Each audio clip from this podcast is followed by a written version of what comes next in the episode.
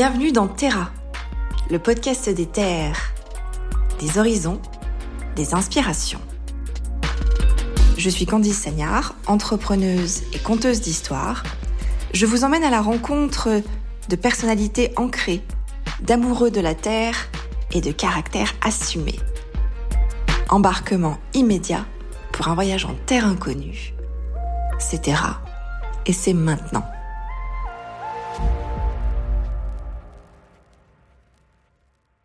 Bonjour à tous, bienvenue dans Terra. Je suis ravie de vous accueillir pour un nouvel épisode. Aujourd'hui, comme à notre habitude, on s'est déplacé un petit peu. On est sorti de notre cocon stéphanois. Aujourd'hui, on va découvrir un univers un petit peu différent. On va parler avec notre invité euh, de e-commerce, mais pas que. On va parler de logistique, mais pas que. On va parler de territoire de marque, mais pas que. Je suis ravie d'accueillir Sylvain Bruyère. Bonjour Sylvain. Bonjour Candice. Merci à toi de nous accueillir. Est-ce que tu peux juste nous dire là où on se trouve actuellement? Alors là, vous êtes dans les locaux de Cado Maestro et de Camalo, deux sociétés qui gravitent dans l'univers du e-commerce. Cado Maestro est un e-commerçant pure player et Camalo, qui est né quelques années après, est un logisticien pour le e-commerçant. Là, on est en plein dedans. Quoi. On gravite dans l'univers du e-commerce et on touche vraiment au e-commerce euh, sous toutes ses formes. Parce que par exemple sur Camalo, on aura l'occasion d'en parler, mais on a beaucoup de clients de beaucoup d'univers différents. Donc c'est ça aussi qui nous passionne, hein. c'est le e-commerce sous toutes ses formes. Très bien, on va en parler un petit peu euh, dans quelques instants. On va commencer par s'attacher à quelque chose qui pour nous est très important puisque le nom du podcast, tu le sais, c'est Terra. Donc on parle de la terre, on parle des racines et j'aimerais que tu nous expliques un petit peu toi d'où tu viens, où tu es né et où tu as grandi. Ouais.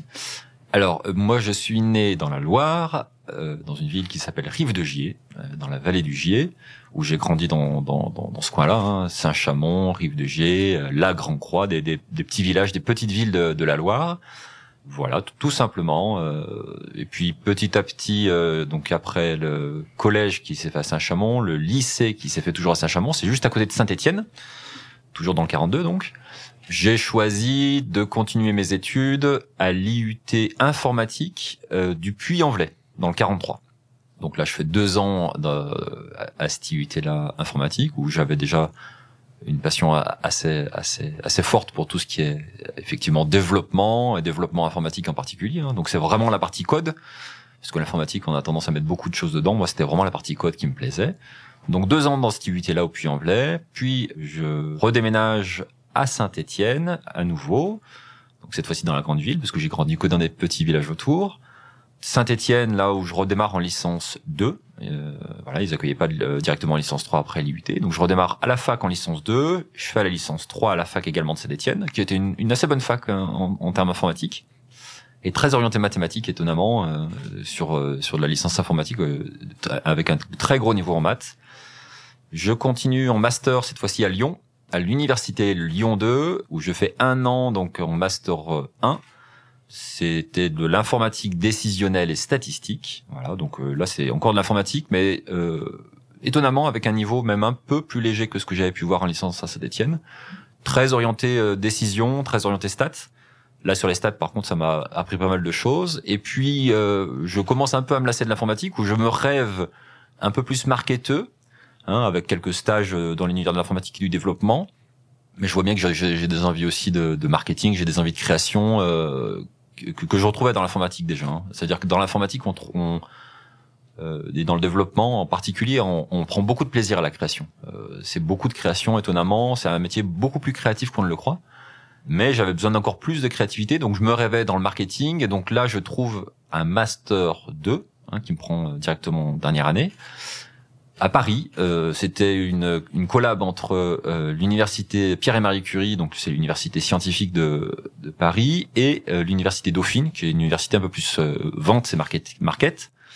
Une collab entre les deux qui accueillait les profils scientifiques en un an pour leur donner un vernis un peu plus market et vente. Voilà, donc je fais cette année à Paris. Là, c'est une alternance que je fais euh, chez Bouygues Télécom. Voilà, j'étais aux achats informatiques où je faisais de l'achat de prestations intellectuelles informatiques. J'achetais pas du matériel, j'achetais effectivement techniquement de la prestation informatique, donc des développements, des choses comme ça. On parlait en jour homme, euh, externalisé ou internalisé en France, à l'étranger, euh, ou grand export, etc. Pendant un an. Et donc après ces études-là, je me rêve toujours dans le marketing informatique, dans une boîte, euh, pourquoi pas qui vendrait du logiciel informatique, où je rêverais, où je travaillerais sur l'interface euh, machine, sur l'expérience utilisateur, qu'on n'appelait pas encore UX à l'époque, on appelait ça plutôt IHM, etc. Et je trouve pas. Après mon master 2, je, je veux redescendre sur Lyon, hein, plus proche de mes origines, et je trouve pas de boulot. Je cherche, je cherche, je trouve pas, jusqu'à trouver un boulot finalement euh, dans une boîte qui fait du recrutement euh, et cette boîte de spécialisée dans le recrutement et dans les RH, euh, j'étais effectivement consultant euh, de recrutement, on va dire consultant recrutement sur toute la partie IT, toute la partie informatique. Ce qui me plaisait moins dans ce job, c'est la partie commerciale, parce que pour le coup, j'étais pas bon dans le commercial et en plus, je me faisais mal. Hein. C'est-à-dire que j'allais pas dans, dans, dans, le sens de ma vie, j'allais pas dans, dans des choses qui me faisaient plaisir. J'étais pas très bon là-dedans et chaque fois que je passais un coup de fil, ça me, je, je prenais vraiment pas de plaisir à le faire. J'y allais à contre cœur en fait. Hein. Donc j'allais au boulot un petit peu en reculant.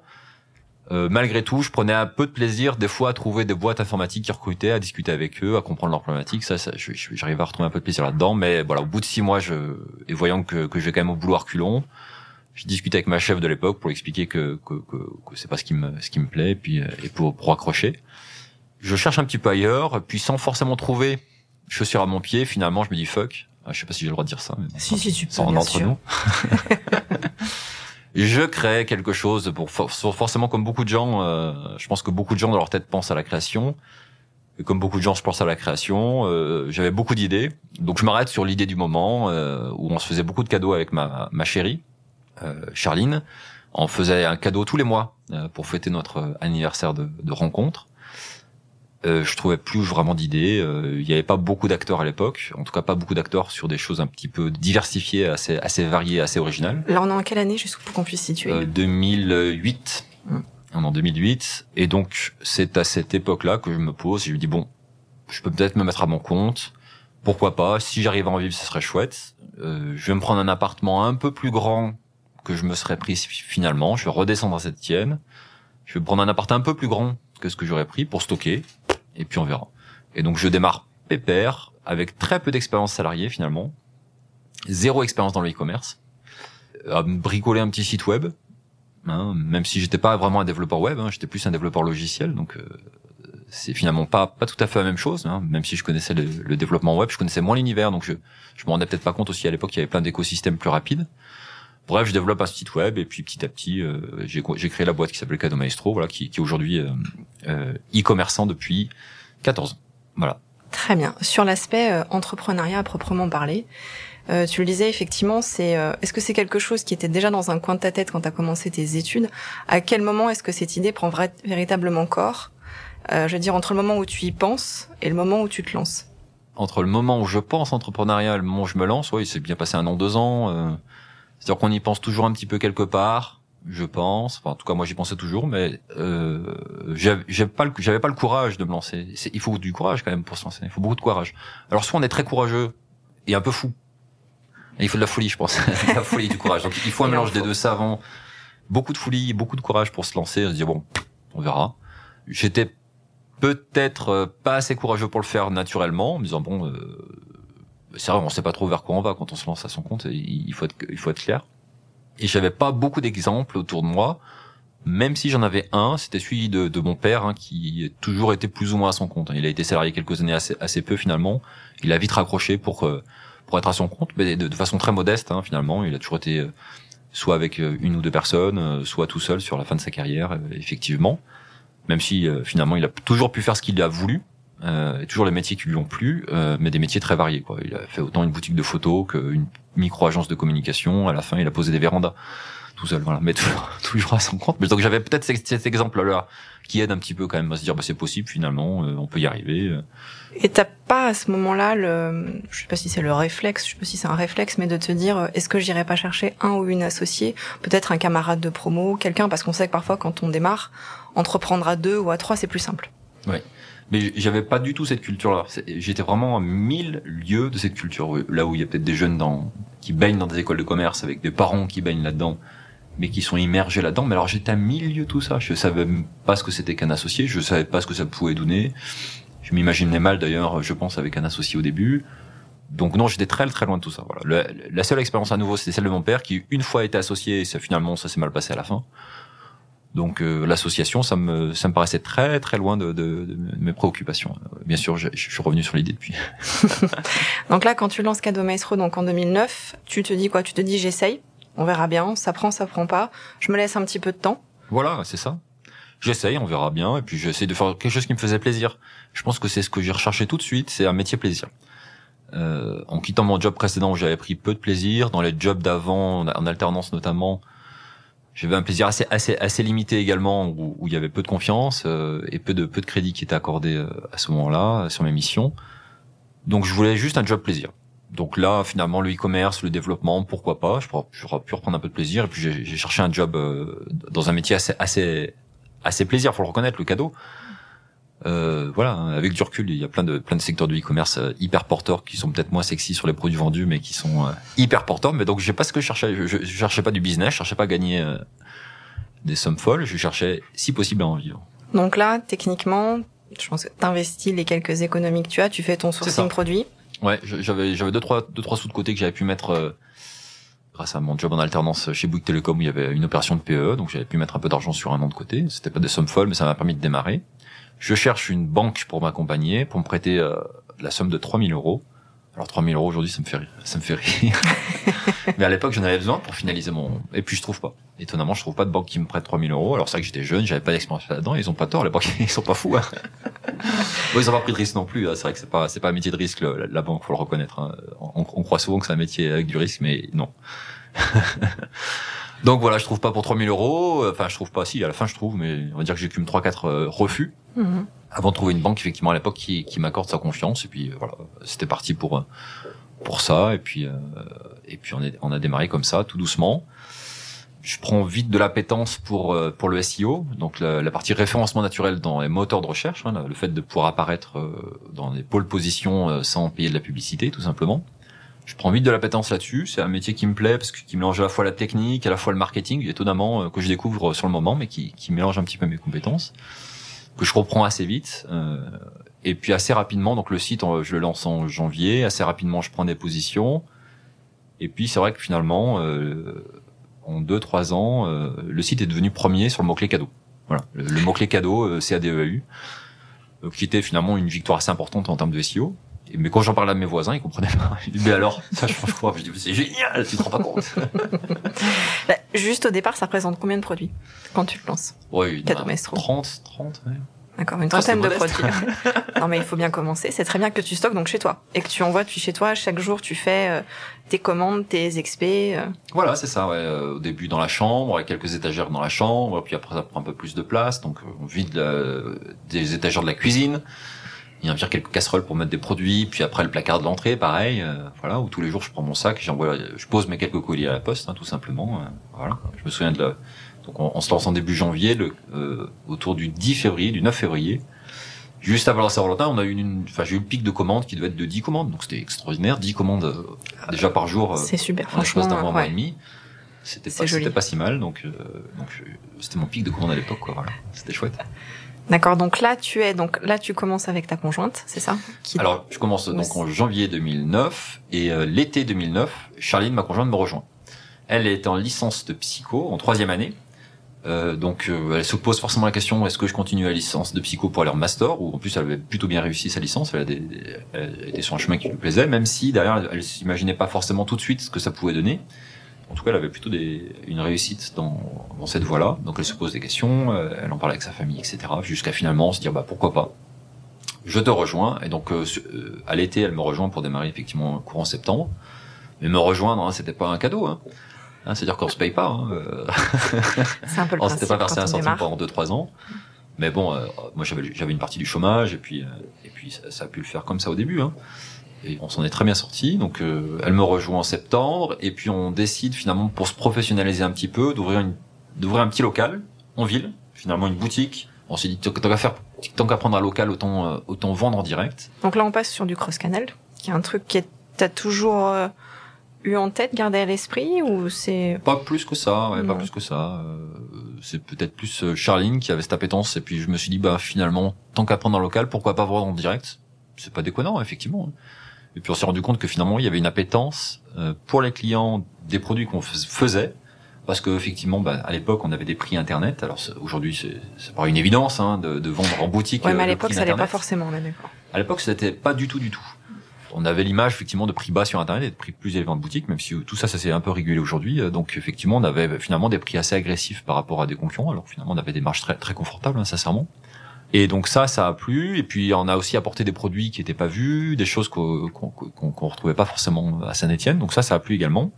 On a créé aussi un univers euh, qui, qui, a plu aux clients pour retrouver euh, dans un endroit précis euh, différents produits de différentes catégories pour offrir. Hein. C'est un petit peu le concept de cadeau maestro. Ça veut dire qu'on va trouver à la fois des produits high-tech, de la décoration, on va trouver un petit peu d'épicerie fine, original toujours, hein, c'est un petit peu le, mot d'ordre de l'originalité.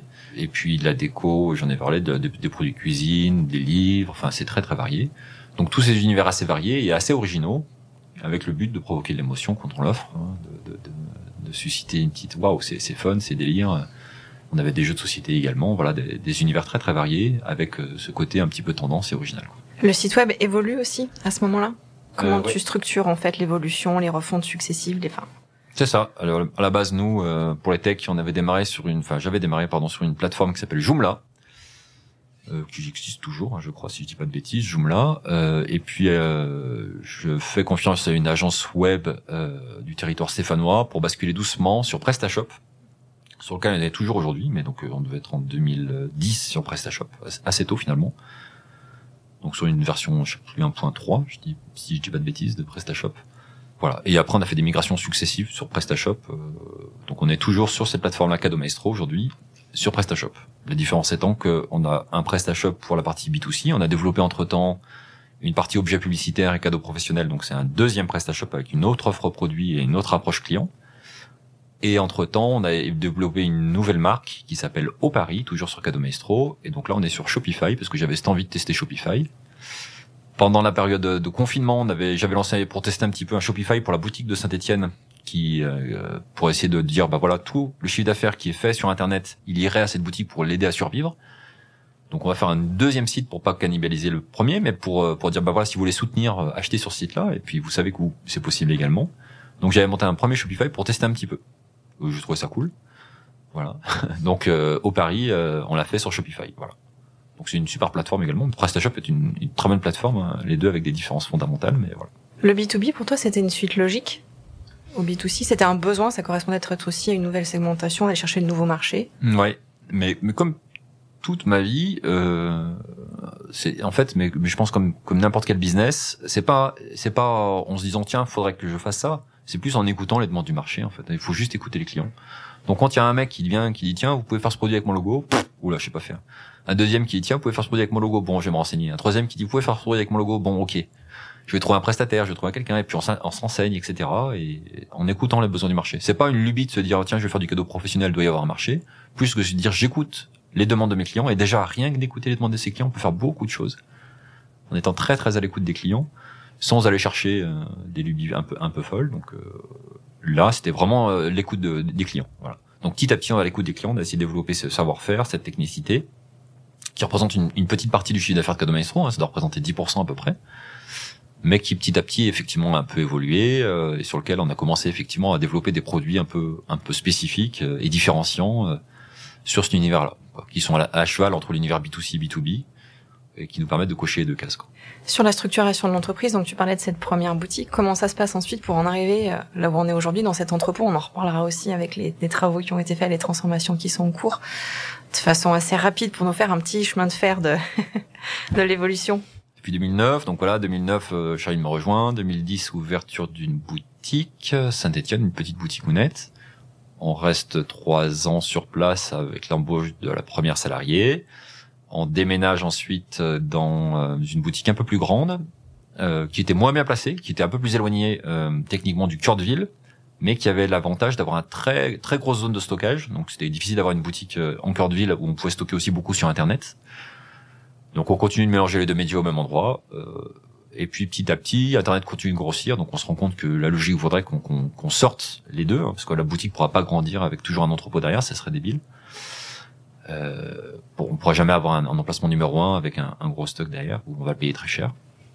Donc on déménage Internet, on part euh, dans une ville limitrophe, Et la boutique, euh, elle aussi, déménage un an après, une fois que le bail euh, se termine, pour trouver un emplacement un peu plus cœur de ville. Voilà. Donc euh, c'était la stratégie qui était plutôt plutôt gagnante à l'époque, effectivement. la boutique, on la recentralise dans un endroit fort, et puis on envoie le, toute la partie web à l'extérieur dans un vrai entrepôt avec quelques bureaux, effectivement. Voilà, le, ça, ça doit se passer, j'imagine, en 2014, quelque chose comme ça, 2015 on grandit encore sur Internet. Donc deux trois ans après, euh, on déménage à nouveau. Cette fois-ci, en faisant fabriquer, on construire nos locaux. On fait construire à peu près 2000 mètres carrés de locaux, toujours euh, en zone limitrophe de Saint-Étienne. Et puis euh, le, alors sur la partie boutique, on a eu plusieurs événements qui nous ont qui nous ont secoué. on a eu différentes réformes, puis les gilets jaunes. il y a eu beaucoup de beaucoup de difficultés en centre-ville. Et puis le Covid. Et puis là, effectivement, la boutique vivait des moments difficiles. Alors la boutique était finalement ni une franchise, ni une extension, mais une société à part entière. On avait voulu que la boutique prenne ses propres défis, ses propres risques, et, et, doivent s'assumer naturellement pour ne pas mettre en danger euh, les, les, les jobs du web et vice versa d'ailleurs, hein, pour pas que s'il y a des difficultés sur le web que ça mette en danger la boutique, tout en mettant très très peu de charges pour pour nous. Hein, C'était vraiment, elle devait juste finalement payer ses, ses salariés, ses deux salariés sur son loyer et c'est quelque chose, même si on a finalement beaucoup facilité les choses pour la boutique, euh, on avait du mal pendant la période du Covid à, boucler les fins de mois parce que voilà, il y a quand même deux salariés avec des heures à payer. C'est plus simple quand on est à son compte, hein, on compte pas les heures, on se paye un peu moins. Euh, c'est facile de passer, de faire le dos rond sur des périodes difficiles. Euh, là, c'était là, c'était pas possible. Techniquement, ça, ça, ça, aurait pu mettre vraiment dans le rouge. Donc on a choisi de fermer la boutique, fermer proprement, hein, sans liquidation, sans rien. Ça veut dire euh, façon liquidation judiciaire, je veux dire. Hein, C'est-à-dire qu'en payant toutes les dettes, en payant le PGE, en payant tout ça, on a tout payé. Puis euh, et puis on a fermé proprement et sobrement, euh, sans dette et, et, voilà. Donc on avance tout doucement, sans boutique depuis, en devenant pure player. Voilà. C'est une envie que tu aurais à l'avenir ou c'est quelque chose que tu gardes le fait de réouvrir d'autres boutiques ailleurs? Alors avec toutes les charges qui vont avec, je sais que c'est des problématiques qui sont réelles, surtout actuellement. Oui, c'est sûr que réouvrir des boutiques, ce serait euh, une évidence. C'est une évidence. Et sous quelle forme tu le ferais? Oh, Ça pourrait être euh, d'abord toujours euh, en avoir une, au moins deux, trois en propre, mmh. hein, pour prouver le business model, pour prouver que ça marche, pour montrer que c'est possible. Et puis après, pourquoi pas en franchisant, ouais, voilà. Ou sinon, vraiment, en s'entourant d'une vraie équipe avec des gens qui, qui pourraient maintenir ça. D'avoir qu'une seule boutique, finalement, pour une marque comme nous, c'était pas évident. Euh, parce que c'est beaucoup de travail, de communication, de, de préparation de visuels, d'affiches, des choses spécialisées pour la boutique, qui nous demandaient beaucoup d'énergie. D'en avoir, on en aurait eu trois ou quatre, ça nous aurait pas demandé beaucoup plus de boulot. Euh, finalement, euh, voilà. Donc c'est un peu cette vision-là. Demain, si on y retourne, il faudrait retourner comme ça, mais il faudra d'abord éprouver le modèle. Et je pense qu'il faut d'abord penser à la boutique de demain, parce que le modèle de boutique va beaucoup évoluer. Je pense qu'il évolue. Enfin, je pense sincèrement que les boutiques qui, s'imaginent en mettant des écrans avec, pour passer commande sur Internet dans les boutiques, je pense que c'est bon, c'est des gens qui succombent aux, sirènes de, de l'IT, mais que ça fait joli et ça fait un article dans la presse, mais ça va pas plus loin, je pense. Euh, mais il y a un autre modèle euh, où on vient chercher peut-être euh, nous, par exemple, des choses qu'on propose sur Internet qu'on proposait pas en boutique, c'est-à-dire la personnalisation, c'est-à-dire que dans les boutiques, il faut savoir maintenant, par exemple, qu'on puisse proposer ça rapidement, qu'un client qui vient chercher un peignoir avec euh, son prénom derrière qu'on puisse lui, lui, servir dans les 15 minutes par exemple. 15 minutes. Voilà, faut, faut qu'on faut qu'on puisse euh, proposer ce type de, de, service quoi en boutique. Ouais. L'hyper réactivité, l'ultra personnalisation. L'ultra personnalisation, voilà, c'est là-dedans qu'il faut qu'on aille demain. Ouais, c'est ça. Ça fait plus d'investissement, des boutiques avec plus gros investissements, peut-être donc des boutiques un peu plus grandes. Mais c'est tout ça, ça doit être possible. D'accord. On va parler aussi un petit peu parce que c'est intéressant le point que tu soulèves sur la personnalisation. Ça c'est quelque chose sur lequel euh, bah, tu me disais, tu as peut-être investi à un moment donné puisque c'est ce qui t'était demandé par certains de tes clients. Là maintenant, euh, la personnalisation, tu proposes aussi en B2C. Oui. C'est en train de se développer encore plus sur toute ton offre produit. Ça représente quoi la perso? Sur le nombre de commandes, euh, on doit être à peu près à 50%. Ouais. Une commande sur deux maintenant qui contient à peu près un, produit personnalisé. Euh, donc c'est c'est une offre importante chez nous hein, qui a petit à petit euh, pris le pas sur le catalogue et qui nous a permis de nous différencier. Voilà. C'est-à-dire que c'est pareil hein, sur le, du retail pur, c'est-à-dire de l'achat-revente pur. Aujourd'hui, euh, par rapport à l'époque où, où j'ai démarré, c'est quasiment, euh, c'est quasiment, enfin c'est en tout cas c'est de plus en plus difficile quoi. Il y a des, je vois des gens qui arrivent encore hein, sur des niches très particulières, hein, où, euh, où finalement les très très gros acteurs se, se positionnent pas, notamment des niches professionnelles, hein, sur des produits à destination des professionnels. Hein. C'est là-dessus où les gens y arrivent encore pas mal, par exemple je sais des produits sur de l'électricité, sur du, du, matériel de protection, sur euh, du matériel de construction, des choses comme ça. Voilà, là où où, où, les gros acteurs n'arrivent pas à se positionner, mais sinon, voilà, sur sur vraiment de la destination en B2C, en retail pur, c'est de plus en plus compliqué. Donc là, ça a été une de nos armes. On a deux gros, on a deux armes en fait, hein, qui sont les deux plus évidentes aujourd'hui hein, pour les e-commerçants. La personnalisation, qui nous permet de transformer un produit commun en produit unique. Et donc avec nos, nos, nos designs, notre façon de faire, notre capacité à réagir vite. Et puis le développement de sa marque propre, hein, qui est une évidence aujourd'hui. Ce que font beaucoup de DNVB, beaucoup de, de, de, marques qui se lancent dans la verticale web et sur une verticale très très précise euh, d'un produit précis et qui arrive très bien souvent. Hein. Euh, d'ailleurs, on imagine beaucoup que ces marques euh, fabriquent leurs produits, alors que finalement, c'est des marques de market. Hein. Elles, trouvent un produit, mais comme beaucoup, hein, elles trouvent un produit, elles mettent le logo dessus. Alors j'exagère, hein, je, je, schématise. Elles apportent souvent aussi un peu de, de technicité en grandissant. Voilà, mais souvent en démarrant, euh, elles mettent le, logo et puis en grandissant, elles se rendent compte qu'elles peuvent apporter un peu de technicité au produit. Euh, elles vont développer un produit sur mesure euh, pour elles, mais voilà qu'elles font sous-traiter finalement. Donc là-dessus, c'est là où aussi où on a eu envie de se distinguer. Donc là où on a créé la marque au Paris, on a créé trois marques hein, au Paris, Lixi et une marque Cadeau Maestro tout simplement. C'est tous nos produits qu'on vient personnaliser notamment qu'on vient faire fabriquer pour nous, pour avoir des tarifs d'achat plus agressifs, ce qui nous permet d'avoir des volumes d'achat plus grands et euh, d'avoir des produits effectivement complètement uniques et, et, brandés à notre marque. Quoi. Je fais un petit aparté là. Tous tes produits ou certains de tes produits sont vendus sur les marketplaces. On a beaucoup beaucoup bossé avec les marketplaces pendant quelques années. Bon, pas tout de suite, hein, mais au bout de deux trois ans, on s'est lancé sur les marketplaces en en faisant quelques-unes. On a dû en faire quatre ou cinq. Euh, évidemment, comme tous les marchands, euh, le monstre c'est Amazon. Hein. C'était celui qui travaillait le plus en marketplace, qui nous apportait le plus de ventes, et on a décidé de couper ça pendant le Covid. Donc c'était en 2000, on est, ouais, en 2020, je crois, en 2020, où j'ai décidé de complètement couper les marketplaces. Euh, alors tout coupé du jour au lendemain? Ouais, ouais, on a tout coupé du jour au lendemain. Alors déjà parce qu'on disait qu'au bout d'un moment, euh, d'un côté on crache dessus en disant oh là là il nous bouffe tout le business et d'un autre côté on vend dessus euh, donc on, avait un peu un double discours on s'en rendait compte. Au bout d'un moment on s'est dit on arrête d'acheter sur ces sites là parce que c'est aussi entretenir ça c'est à dire entretenir aussi euh, euh, effectivement des sociétés qui jouent pas forcément le, dans la même cours que nous mais aussi des sociétés qui qui, qui sont pas aussi fair play que qu'on pourrait l'être que ce soit sur la, la façon de, de, travailler avec les équipes la façon de de, de, travailler avec l'État, évidemment, et toutes les taxes, etc. On, vraiment, c'est limite déloyal en fait comme concurrence. Donc en partant de là, effectivement, on s'est dit si on n'achète plus, ben, on arrête de vendre dessus. Donc on a arrêté de vendre également. On pouvait se le permettre parce que c'était la période Covid aussi, c'était une période faste où on vendait bien. Donc on n'a jamais été dépendant des marketplaces, on a toujours mis 10% de chiffre d'affaires maximum sur les marketplaces en mettant ce plafond de verre, de jamais dépasser. Ce qui fait qu'on n'a jamais créé cette dépendance-là, c'est ce qu'on voulait et ce qui a fait qu'on a pu en, partir facilement. Et il faut reconnaître également que la deuxième raison, hein, qui était aussi une pure raison économique, c'est qu'on gagnait pas d'argent. Hein, quand on dans le retail pur, c'est pareil, vendre sur les marketplace, finalement à la fin il reste pas grand chose. Hein. Il faut, faut vraiment euh, faire la chasse au coût. Voilà. Donc là, si on fait, si on faisait vraiment le calcul, on gagnait pas grand chose, ça générait pas de résultats. Ça... Éventuellement, on pouvait voir ça comme de la com, c'est-à-dire faire exister notre marque. Euh, mais on, peut, on pourrait croire en fait qu'en vendant sur les marketplaces, euh, on développe sa marque, mais non, parce que les clients Amazon, c'est souvent des clients Amazon. Quoi, voilà. Euh, donc ils auront ce réflexe-là d'aller d'abord sur Amazon. Euh, donc si vous y êtes, ils achèteront d'abord sur Amazon. Voilà. Ils iront pas forcément prendre le réflexe. en tout cas, les clients Amazon Prime, hein, je parle, ils iront pas prendre le réflexe d'aller voir ailleurs. Voilà. Donc ça aussi, voilà, ça nous a pas du tout enlevé de d'affaires. En, tout cas, sur notre site e-commerce, en, en supprimant les marketplaces. D'accord. Sur le le savoir-faire que tu as acquis donc durant là, les nombreuses années pendant lesquelles donc c'est toi en interne qui expédie, tu, tu n'externalises pas. On, précise aussi sur tout ce qui est la gestion de tes commandes en fait. On n'externalise pas jusqu'effectivement effectivement euh, en 2015, je dirais, quelque chose mm. comme ça, 2015-2016. 2015-2016, on, fait de la croissance, mm-hmm. on faisait notre propre logistique, où on se sortait pas si mal finalement, hein, parce que moi j'avais aussi cette fibre informatique, donc on avait trouvé des, des astuces, des outils optimiser, pour aller vite, pour gagner du temps. Euh, finalement, à l'époque, on était pour des choses qu'on avait bricolées nous-mêmes. Finalement, c'était assez proche d'un bon logisticien aujourd'hui. Euh, mais on se rend compte que voilà, la problématique qu'on avait à l'époque, c'était les, périodes de rush. Euh, on se rend compte que dès qu'il y avait le feu, dès qu'il y avait beaucoup beaucoup de commandes, et ben finalement, euh, ben on savait pas faire en fait. Hein. On savait plus comment gérer ça avec Charline.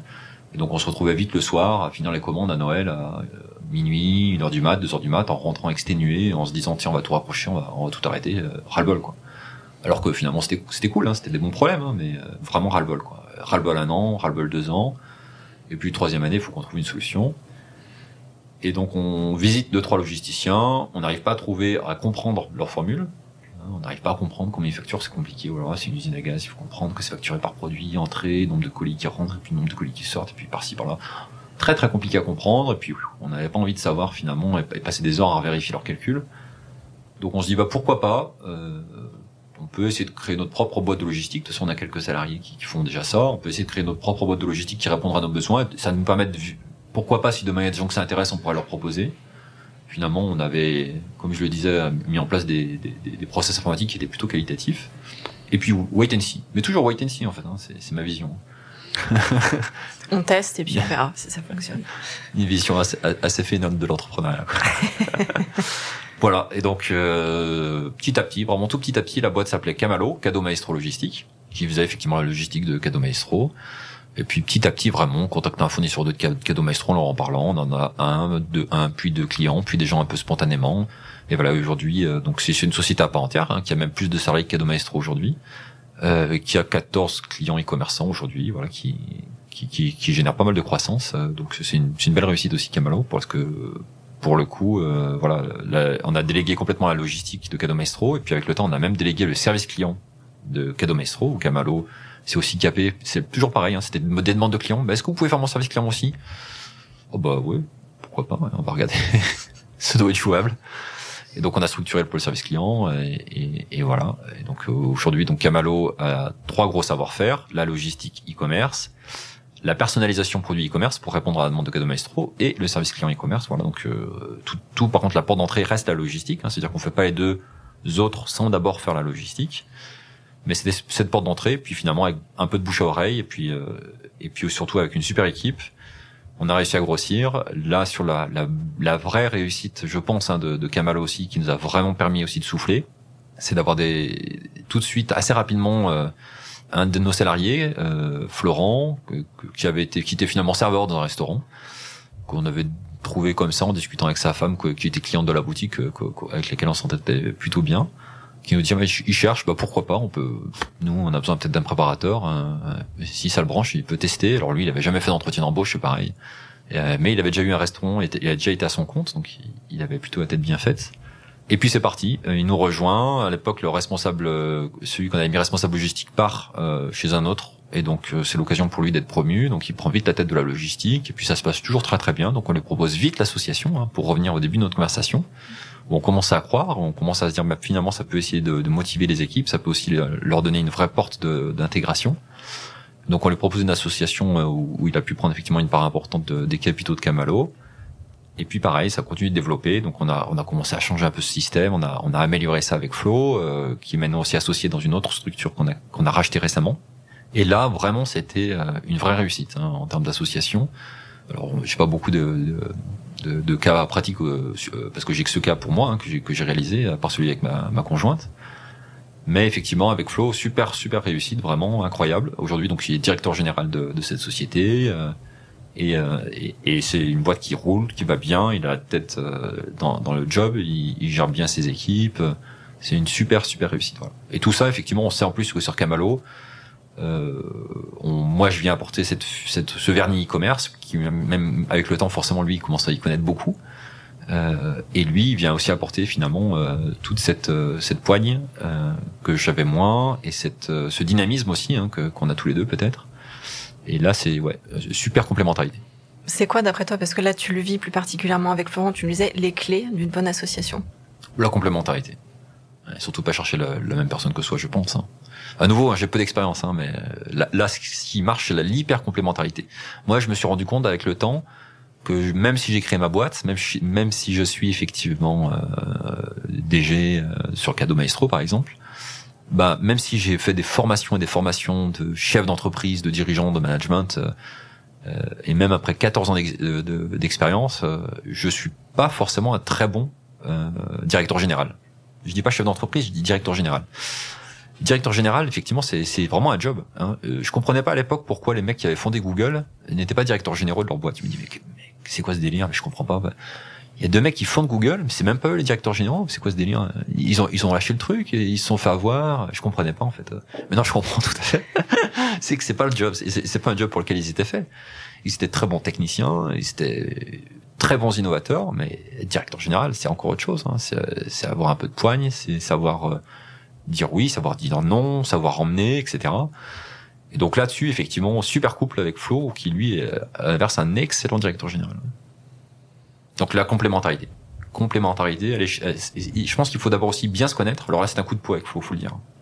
Mais il faut d'abord bien bien se connaître, et ça, je pense que réellement, on, peut le faire qu'avec vraiment des, des années d'expérience. Hein, même si on a l'impression des fois de se connaître quand on est un peu jeune. Moi, j'ai 40 ans aujourd'hui je commence à peine à essayer de, de, me connaître euh, et j'en ai pas fait le tour malheureusement. Mais donc se connaître, c'est savoir où on n'est pas bon en fait hein, aussi. Savoir où, où, on est plutôt bon et où on est plutôt pas bon. Hein. Euh, et ça, c'est pas mal. Et si on y arrive à le savoir et l'accepter, parce qu'on peut dire bah, j'y arriverai, mais des fois c'est ça, voilà, c'est faire appel à ses racines, hein, comme comme le dit si bien ton podcast. Ça veut dire qu'est-ce qui est pas bon chez moi, d'où je viens, qu'est-ce qui fait que je suis comme ça aujourd'hui, qu'est-ce qui fait que j'ai peur de ça ou j'arrive pas à faire ça? Et finalement, euh, bon, euh, on peut faire beaucoup de séances de psycho pour essayer de lutter contre. Mais on peut aussi des fois s'accepter tel qu'on est, c'est très bien, et puis, puis laisser la place à, ceux qui savent le faire. Quoi. Après, donc ça fait 14 ans maintenant de e-commerce, oui. on va dire, de cadeau maestro. L'énergie pour se renouveler, pour toujours aller de l'avant, pour continuer à créer, à entreprendre, en fait, on la trouve où? Avec ses associés, je pense, mais est-ce que c'est un je sais pas, est-ce que tu te lèves tous les matins en te disant euh, faut que j'ai une super idée, faut que je trouve, faut que j'aille chercher de nouveaux marchés. Comment tu entretiens ça au quotidien? Alors moi finalement je suis assez, enfin je pense être relativement créatif parce que finalement j'ai entretenu ça aussi euh, dans ma formation, dans mes expériences, dans le développement web. J'aime la créativité, j'aime euh, j'aime les expériences nouvelles et c'est ma faiblesse. C'est que finalement sur Cadeau Maestro j'apporte énormément de créativité, je soutiens tout nouveau projet créatif, donc ça part dans tous les sens. Alors que bon DG, il dit hop, hop, hop, hop, on ramène, on priorise, on remet un planning, on va mettre ça dans l'ordre. Là, on arrête de s'éparpiller, c'est peut-être des bonnes idées, mais on va commencer par le commencement, on va prioriser les choses, on va mettre. Moi, je suis très créatif, donc c'est pour ça qu'effectivement, j'ai besoin d'un DG derrière qui me canalise aussi et qui va dire, bah attends, c'est pas mal tout ça, on va faire les choses dans l'ordre. Parce que moi, dans ma tête, dès que je vois un truc, effectivement, euh, chez un concurrent, je dis putain, c'est cool, faudrait qu'on le fasse. Quand je vois un truc chez nous, je dis putain, là, il faudrait qu'on l'améliore ce process, on perd du temps.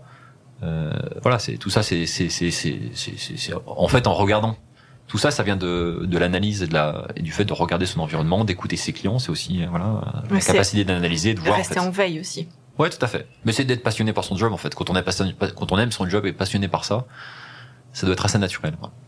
Pour anticiper les évolutions à venir, euh, je sais pas toi, est-ce que tu pourrais nous donner en quelques mots ta vision sur ce que sera on sait que ça va très vite, notamment avec l'IA en ce moment, mais ce que sera le e-commerce de demain? On va dire sur du court terme, parce qu'on va pas s'avancer sur du moyen ou sur du long terme, mais qu'est-ce que tu peux déjà, toi, voir, ressentir un petit peu sur les prochaines évolutions? Eh ben, c'est sûr que ça va beaucoup bouger. Hein. Euh, alors, il y a, deux choses. Hein. C'est que ça va bouger dans les entreprises, dans les métiers du e-commerce, premièrement. Hein. effectivement, comme tu le dis, à travers l'intelligence artificielle d'abord, mais ça, ça va être vrai dans tous les métiers à service. Ça veut dire que l'ensemble des métiers de service aujourd'hui vont tendre à évoluer très très très vite dans deux choses. Premièrement, soit avec de l'assistance, avec de l'IA, je sais pas moi, un commercial par exemple. C'est déjà le cas finalement. Commercial, euh, aujourd'hui, finalement, tout ce qui est relance téléphonique, tout ce qui est relance mail, tout ça, ça peut être automatisé. On peut très bien imaginer une relance téléphonique automatisée avec euh, avec un message vocal très correct et généré par de l'IA, éventuellement d'abord laissé sur un répondeur avec une belle synthèse de voix, ça peut se faire très bien. Hein. On peut d'ailleurs, il y a des façons d'appeler directement au téléphone pour tomber directement sur l'appondeur. Ça évite d'avoir une conversation, mais très vite, hein, l'IA pour avoir une conversation, et très vite, on va pas se rendre compte qu'on parle à une IA. Ça, ça va être, ça c'est déjà un vrai problème et qui va être compliqué à résoudre. Donc sur la, la réponse à une appel d'offres, un devis, création de devis, euh, rédaction de, de produits, euh, tout ça en fait, euh, tous les métiers de, du service vont être vraiment, vraiment, vraiment. Euh, donc là, là la vraie question, c'est de dire, euh, est-ce que je regarde ailleurs, je me dis j'y crois pas, ou est-ce que j'essaie de me dire, ok, c'est possible, je peux y croire. Comment je peux faire pour essayer de contrer ça Comment je peux faire moi pour l'intégrer tout de suite Comment je peux essayer Donc il faut s'y intéresser tout de suite, très très vite. Voilà, et voir et regarder ce qui se passe. Hein. Bon, c'est toujours pareil. Hein. Il y a beaucoup de gens qui, qui, qui vont succomber aux sirènes. Euh, le, le, monde est élastique, hein, toujours euh, là on est dans l'élastique qui va se tendre à l'infini, et puis après on va revenir sur quelque chose d'assez d'assez entre deux eaux. Donc là c'est sur les métiers, euh, voilà par exemple moi je teste beaucoup en ce moment les fiches produits de notre site internet avec rédigé avec l'IA. voilà, je bosse sur euh, ce qu'on appelle un prompt. Hein, ça veut dire juste une façon de poser une question. Donc j'ai bien bossé, ça, ça prend un peu de temps pour trouver la bonne question à poser à l'intelligence artificielle, qui est un peu longue, jusqu'à ce qu'elle nous donne un résultat qui est satisfaisant en un coup, qu'on peut récupérer très vite. Et étonnamment, j'ai des résultats très qualitatifs par rapport à ce que pourrait rédiger effectivement euh, un rédacteur traditionnel qui est vite lassé et qui évite même moins de moins d'énergie là-dedans. Quoi. Donc là, on a des super résultats. il faut reconnaître qu'il y a des boîtes qui étaient fondées sur ça, hein, qui, qui, faisaient de la rédaction, que, qui faisaient que ça. Euh, là, c'est, ça va leur faire tout drôle, hein, c'est sûr. Voilà. Et puis après sur la façon de vendre, hein, c'est-à-dire que qu'est-ce que un e-commerçant demain, qu'est-ce comment il va faire, à quoi, quels sont ses enjeux et comment il faut pas qu'il se fasse bouffer. Donc déjà, dans, dans, comme je disais, dans les métiers internes. Et demain, la façon de vendre va évoluer, pas si vite qu'on le croit. Euh, là, à nouveau, ça va pas bouger aussi vite qu'on peut le penser. D'ailleurs, c'est, je pense que si on, prend un peu de recul, euh, il y a deux, trois ans, on disait oh là là, le métaverse, regardez, euh, demain, vite acheter une boutique dans le métaverse, vous allez vendre dans le métaverse. Alors le métaverse, c'est top. Hein. Et même si Facebook se casse un peu les dents dessus, ça, ça va arriver, hein, on va y arriver. Hein, on va arriver à un monde effectivement où tout à fait, bien sûr, qu'il y a des gens qui pourront s'évader, mais c'est déjà plus ou moins le cas dans d'autres univers. Bon, le métavers c'est un peu plus un peu plus sophistiqué, mais euh, c'est déjà le cas dans des jeux vidéo finalement où on peut acheter des choses dans des monnaies virtuelles, les revendre, etc. Et donc effectivement, pour avoir une boutique dans le métaverse, on peut acheter un truc qui soit vrai et seulement euh, qu'on va recevoir par la poste, ou qui soit complètement et purement dématérialisé. Donc c'est peut-être ça dans ça que le e-commerce va évoluer. Est-ce que demain, on a envie de créer sa boutique à Domestro sur un métaverse pour vendre des produits complètement dématérialisés, c'est-à-dire vendre en fait des lignes de code. C'est un autre métier, mais pourquoi pas Il y, en a qui, le font, euh, mais ça va pas aussi vite qu'on croit. Il y a évidemment le live shopping qui vient d'Asie, où ils sont notamment en Chine, hein, où ils sont très très très versés sur le live shopping. Les, Chinois sont très très en avance euh, sur l'e-commerce par rapport à, nous autres occidentaux. Ils sont très bons. Et euh, alors c'est pas parce que ça cartonne en Chine que ça cartonne en, en Europe. Hein. Mais le live shopping, effectivement, ça cartonne. Tout ce qui est euh, réseaux sociaux et vente en direct avec clic en direct sur l'achat, c'est un peu le téléachat de 2.0 qui a du mal à percer en France, par contre, mais qui, qui pourra effectivement euh, percer. Voilà. Mais après, effectivement, euh, ça va être peut-être les petites révolutions qu'il va y avoir, mais ça va aller pareil à nouveau moins vite qu'on pense. La seule chose qu'il va y avoir dans l'e-commerce, c'est qu'il va y avoir un tassement évidemment de la croissance du e-commerce et petit à petit effectivement un rééquilibrage entre le commerce traditionnel et le e-commerce et puis les modèles de demain vont être les modèles qui vont qui vont réussir à trouver l'équilibre parfait, quoi. mais qui sont pas si évidents. Voyez, On regarde l'échec des dark stores euh, en France qui ont cartonné au, démarrage. Tous ces dark stores où effectivement finalement euh, on peut acheter sur internet euh, ces courses et qui sont livrées en 10-15 minutes chez nous, qui, qui viennent dans des petits petites boutiques fermées voilà, où on est très proche du e-commerce qui grignote des parts au commerce traditionnel, là, pour le coup, hein, parce que c'est vraiment, on peut pas y aller, hein, c'est pas du tout euh, fait pour qu'on aille faire ses courses dedans. Bah là, c'est un échec effectivement retentissant dans de, dans de nombreuses villes. Alors donc ça marche pas de partout et, et à nouveau, hein, c'est le, monde va vite, même si l'économie ne va pas aussi vite que qu'on le voudrait. Donc ce qui veut dire que l'IA pour l'instant est déjà un petit peu intégré chez Cadeau Maestro? Bien sûr, ouais, il faut, on n'a pas le choix, ouais, bien sûr. Mais il y a plein de choses. Mais là, c'est vraiment côté informatique. Hein. Il faut aller vite. Il y a plein de choses sur lesquelles on peut gagner beaucoup de temps. Quoi. Sur un aspect un tout petit peu différent, sur la structuration de l'entreprise, la façon dont vous avez construit la croissance. Pour l'instant, je sais que vous avez par choix, je crois, pas vraiment fonctionné par des appels ce qu'on appelle soit ça aurait pu être des business angels, des voilà des investisseurs extérieurs, des choses comme ça. T'as, je sais pas si tu peux nous dire si tu as déjà été approché ou pas, si ça n'a pas été le cas, si c'est vraiment pour toi la volonté de tenir tout ça. Quel est ton état d'esprit là-dessus? Euh, Déjà été approché sérieusement jamais. Déjà été approché gros, enfin vite fait, oui, oui, oui, mais bon par des fonds qui doivent, j'imagine, faire des mails un peu de partout et puis. Euh, puis voilà, mais ça n'a pas plus poussé que ça. Il n'y a pas un mec qui a forcé un peu la porte en disant allez, si, vas-y, fais-nous confiance, on prend le temps de discuter. Donc voilà, après nous on n'a pas trop poussé. Et puis il faut reconnaître qu'on m'aurait donné de l'argent, qu'est-ce que je n'aurais fait quoi Moi je, je, je, je, vis vraiment au jour le jour. Euh, voilà, quand j'ai un projet, je le fais. Et puis là, tout de suite, comme ça, m'aurait donné de l'argent, j'aurais pas eu, j'arrive pas à me projeter assez loin. C'est pour ça que là, je parlais de DG de président tout à l'heure, euh, où vraiment c'est des fonctions que j'ai, j'ai pas forcément, j'ai pas cette, cette dynamique-là. Mais par contre, euh, ouais, peut-être qu'avec le recul, effectivement, en structurant la société différemment, tout, tout peut être envisageable. Il y a rien de, c'est très pertinent, hein, une boîte qui, qui lève beaucoup d'argent. Aujourd'hui, voilà, il faut, il faut savoir pourquoi on le fait. Il faut pas se dire je vais, je vais lever de l'argent pour faire la une de la presse, surtout pas, parce que ça c'est je pense que c'est la pire erreur. Par contre, si on lève de l'argent et on sait vraiment pourquoi on le fait, on, on lève pas de l'argent pour lever de l'argent, je pense qu'il y en a beaucoup malheureusement qui font ça. Et ben après ouais, go, on lève de l'argent parce que je veux, je veux faire ça et que c'est réaliste et que ouais. A priori, bon, normalement les business angels, euh, c'est leur job de savoir répondre à la bonne question et lire entre les lignes. Quoi. Euh, je voudrais qu'on revienne sur euh, ce qui s'est passé euh, en milieu d'année, parce qu'il y a eu un changement important chez Cadeau Maestro. Euh, je sais pas si on peut appeler ça un pivot d'entreprise, mais alors le nom, entre autres, parce que c'est ce que les gens ont vu en premier, le nom, le logo a changé. Est-ce que tu peux nous en dire un petit peu plus sur le pourquoi du comment et sur, j'imagine, la raison derrière, sans doute pour aller chercher de nouveaux marchés, pour te segmenter un petit peu différemment. Ouais. Donc Cadeau Maestro, ça s'écrivait effectivement C-A-2-A-U, virgule M-A-E-S-T-R-O avec l'idée de faire euh, référence à musique maestro, hein, cadeau maestro, musique maestro, lance la musique maestro, cadeau maestro, trouve-moi un cadeau maestro, donc un peu le, la boîte qui vient euh, te chercher euh, le cadeau à ta place et qui te fait tout ce job-là. avec le temps, on s'est rendu compte que notre logo à la fois était long et qu'il avait un problème de rétention dans l'esprit du client. Le client nous appelait maestro, maestro cadeau, cadeau avec un X maestro, avec un peu de difficulté à l'écrire, à le prononcer, euh, maestro, étonnamment d'ailleurs, même il y a des gens qui ont, qui ont des difficultés encore à prononcer. Euh, donc c'est un vrai problème de rétention auprès des clients, euh, ce qui en plus est très difficile quand on est une marque de e-commerce d'avoir de la rétention. Naturellement, c'est très difficile. Et donc là, en particulier chez nous, il y avait une inversion des noms, une mésorthographe. Et puis deuxième sujet, c'était qu'on avait un problème par rapport à notre logo qui était un peu un peu gros et que dès qu'on le mettait sur un de nos produits sous notre marque, de, on avait le retour du client que ça faisait un peu objet publicitaire. Voilà. Dès qu'on mettait notre logo qui était un peu gros sur une, un de nos produits, ça faisait un peu objet pub pour lui. Ah bah tiens, ça fait objet pub. J'aurais aimé qu'il y soit pas. Ouais, mais bon, t'achètes une basket Nike, il y a bien la virgule, tu te poses pas de questions. Et c'est là où on s'est remis en question. Effectivement, qu'est-ce qui distinguait les deux Pourquoi ça faisait pub chez nous et, et pas chez les autres Et euh, c'était ce logo effectivement d'abord qui était effectivement trop gros, euh, trop imposant et, euh, et on s'est dit il fait pas assez marque et donc on a fait appel à une agence de publicité enfin une agence de branding euh, sur le logo pour nous aider effectivement on leur a demandé effectivement aidez-nous éventuellement euh, d'abord à changer le logo pour améliorer l'attention et pourquoi pas effectivement si vous souhaitez à changer le, on n'est pas complètement fermé à changer un peu la marque.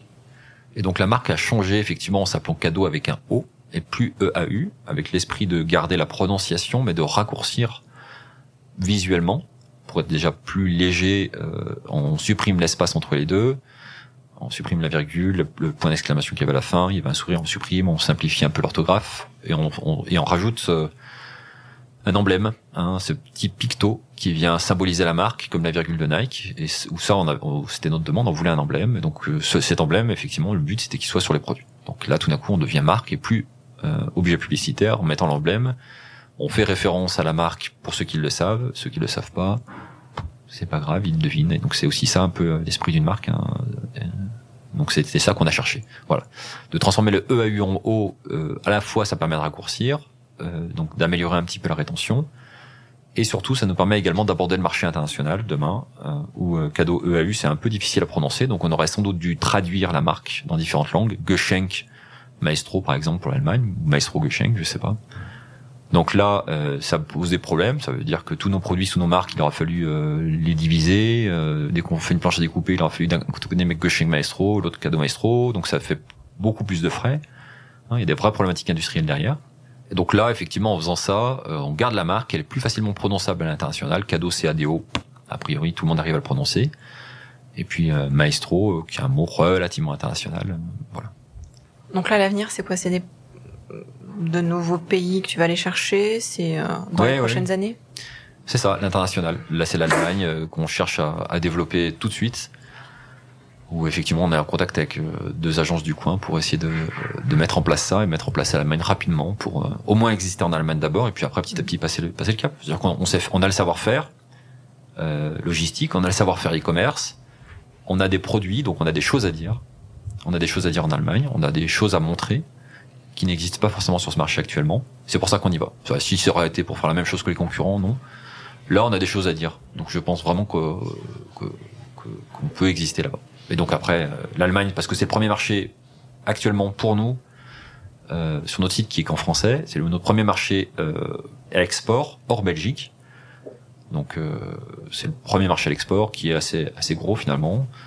En Europe, le premier marché réellement, ça serait le Royaume-Uni, sauf que depuis le Brexit et en plus avec la livre sterling, on va dire que ça met deux, deux contraintes techniques qui font que ça, ralentit un peu les choses. Et, la douane maintenant, c'est plus l'Union européenne avec la douane, ça devient vraiment compliqué d'avoir des tarifs compétitifs euh, au Royaume-Uni parce que le, les frais de port euh, augmentent euh, Et les clients peuvent éventuellement payer de la douane, sauf si on la prend notre charge, mais quoi qu'il arrive, ça fait des frais. D'accord. Et après l'Allemagne, éventuellement, tu as déjà d'autres euh, territoires à Bon, après, conquérir. ouais, ça va être l'Europe du Sud, petit à petit, mais après, il faudra juste aller vite, quoi, si ça marche. Et c'est pas si compliqué après à développer une fois que ça marche. Mais on va déjà tester ça et voir si, si tout roule, hein, un peu en mode pays test, et puis après dé- développer l'Europe. Déjà, ça sera pas mal l'Union Européenne.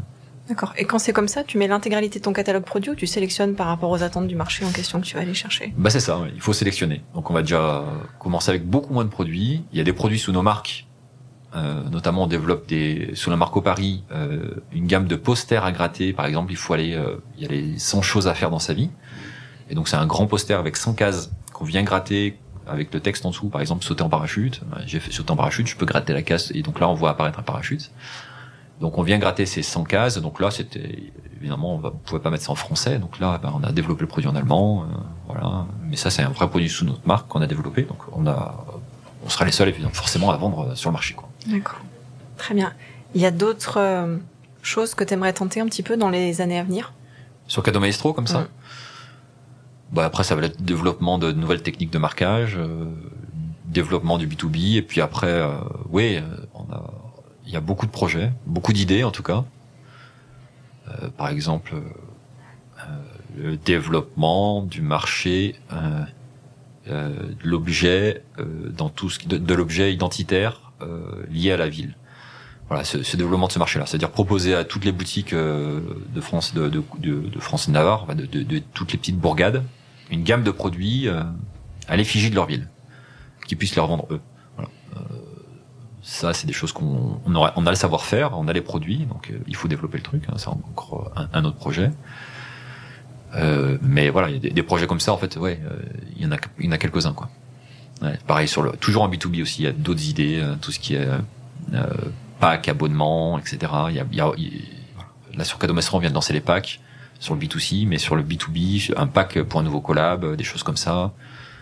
Euh, à construire soi-même, euh, sur le B2C, euh, de, de, de construire sa box avec un autre site web, enfin des idées. euh, Il y en a toute une liste. Et ça, c'est que sur Cadeau Maestro. On va terminer pour faire un petit focus pour terminer sur Camelos. Il y a un gros investissement qui a été fait récemment avec un nouvel. Enfin, vous avez agrandi un petit peu. Tu vas nous l'expliquer euh, euh, l'espace d'entrepôt. Donc, si jamais vous êtes une entreprise et que vous cherchez un très bon logisticien, voilà, vous savez à qui vous adresser. Tu peux juste nous dire très rapidement, voilà, ce que l'investissement qui a été fait, ce que ça représente et pourquoi. Oui. Donc notre entrepôt qu'on a construit faisait 2000 mètres carrés. Là, on est passé à peu près à 4000 mètres carrés au sol. Euh, et surtout, on a quadruplé la surface de stockage, la surface de production, de réception. On a quadruplé notre capacité parce qu'on est passé sur euh, une surface de 4 étages euh, avec euh, sur 12 mètres de haut en fait, hein, avec euh, un nombre de linéaires très important, un nombre de racks très important qui nous permet vraiment, vraiment de, de pouvoir accueillir des, des plus gros clients et d'avoir une vraie force de frappe, de, de pouvoir faire euh, environ un million de colis par an. Voilà. De, de- capacité d'environ de 1 million de colis par an expédiés. Voilà. Ce qu'on peut faire en stockage, en production, tout ça, ça donne, donne cette capacité-là dans cet entrepôt-là aujourd'hui. On n'y est pas, hein, on est à peu près à, à 300 000 colis expédiés sur Camalo. Donc ça, nous laisse vraiment euh, de quoi nous amuser. Euh, voilà. Donc là, on a beaucoup investi dans tout ce qui est convoyeur. On fait appel à une société du coin qui s'appelle Bois Concept. On a fait construire un entrepôt aussi qu'avec euh, des artisans locaux qu'on a choisi effectivement très proche de nous. On a fait mettre des panneaux euh, photovoltaïques sur le toit pour être complètement autonome énergétiquement. Euh, voilà, donc c'est à dire qu'on est vraiment, on a fait le choix dans notre, euh, dans ces panneaux-là, parce qu'on peut choisir comment on les utilise. hein. On peut choisir par exemple de produire, mais de revendre automatiquement. Nous on choisit de produire, de consommer ce qu'on produit et de revendre le surplus. Voilà, c'est possible en fait hein, quand on fait des panneaux photovoltaïques. On a choisi, on a fait ce choix-là. hein, D'abord en se disant que ça a plus de sens, même si c'est purement idéaliste. Ça change pas grand-chose au final. Voilà, euh, on a travaillé l'empreinte au sol pour faire un, bâtiment plus haut, euh, pour euh, pour qu'il y ait moins d'emprise au sol et évidemment une meilleure perméabilité des sols, notamment sur nos parkings qui sont en evergreen. Bon, plein de petites choses qu'on a travaillé pour avoir une logistique un peu plus verte où on y croit, hein, parce que euh, on pense à la fois que euh, que c'est dans nos valeurs, mais aussi on se dit que pour nos clients, demain, ils auront ça à mettre en avant. Aujourd'hui, ils le font assez peu les e-commerçants. Je lisais un article dans, je lisais un article ce matin qui paraît qu'Amazon euh, essaye d'être autonome énergétiquement en 2040. En parlant des retours, effectivement, on va dire que c'est peut-être le moins bon exemple actuel, mais ça veut dire qu'ils y pensent aussi. Hein, donc, euh, même si eux y pensent, effectivement, on va tous y passer. quoi. Donc, euh, on essaie d'avoir un cran d'avance là-dessus et de se dire tout de suite qu'est-ce qu'on peut proposer à nos clients là-dessus pour être effectivement efficace énergétiquement, pour leur proposer une logistique un peu plus verte. Euh, on a beaucoup de clients qui sont très très sensibles à ça, hein, qui, essayent de chasser tous les emballages plastiques dès la conception du produit, que quand il en reste, on les stocke et on les renvoie pour leur donner une deuxième vie. On a, donc là, il faut vraiment que ça, ça vienne de, à la fois des industriels, à la fois de, des commerçants, à la fois de nous et à la fois du client final. C'est quand tout le monde est bien, a bien cet esprit dans, dans la chaîne que ça peut marcher. Okay, merci. On va terminer avec les deux très bonnes questions de fin. Qu'est-ce que tu aimes le moins dans ce que tu fais? Ce que j'aime le moins dans ce que je fais, c'est quand justement je ne fais plus ce que je faisais au début. C'est-à-dire que je fais plus que de la gestion, que du RH, que, que voilà. Quand je, fais plus de la technique. En fait. Quand je fais plus de la technique, c'est ce que j'aime le moins. Quand je fais plus que de l'administratif, que de la gestion sociale, que de la gestion d'entreprise, c'est ce que j'aime le moins. Et qu'est-ce que tu aimes le plus dans ce que tu fais? Eh ben découvrir, hein, découvrir des nouvelles choses, euh, des nouvelles techniques de vente, des nouveaux outils, euh, essayer euh, et voir ce que ça donne. Et, et si j'y arrive, ouais, c'est ce que j'adore le plus. Quoi. Quand j'ai une petite réussite, SEO, social, e-commerce, voilà, c'est ça. D'accord. Qu'est-ce qu'on peut te souhaiter? Eh ben, on peut me souhaiter de continuer mon aventure tranquillement, de, de pourquoi pas trouver d'autres d'autres idées plus tard, de les développer et j'adorerais euh, trouver un associé euh, sur Cado Maestro. Euh, ça peut être ça qu'on peut me souhaiter tout de suite à court terme, qui devienne directeur général. Comme ça, je pourrais faire ce que j'aime. Vous avez entendu, le message est passé. N'hésitez pas. Merci beaucoup. Est-ce que tu peux juste rappeler les URL des sites? www.cado.com, donc le site de Cado. Euh, Camalo, C-A-M-A-L-O.fr, donc la logistique pour le e-commerçant. Bah écoute, c'est parfait. On laissera tes coordonnées, on laissera ton LinkedIn, on laissera toutes les infos. N'hésitez pas à aller faire un tour. Vraiment, le site regorge de super idées cadeaux pour toutes les occasions. En plus, on peut les personnaliser. C'est livré rapidement, donc n'hésitez pas. Merci beaucoup, Sylvain. Merci de nous avoir reçus. Merci, Candice. Je vous dis à très bientôt. Merci encore d'avoir été avec nous et à très vite pour un nouvel épisode de Terra.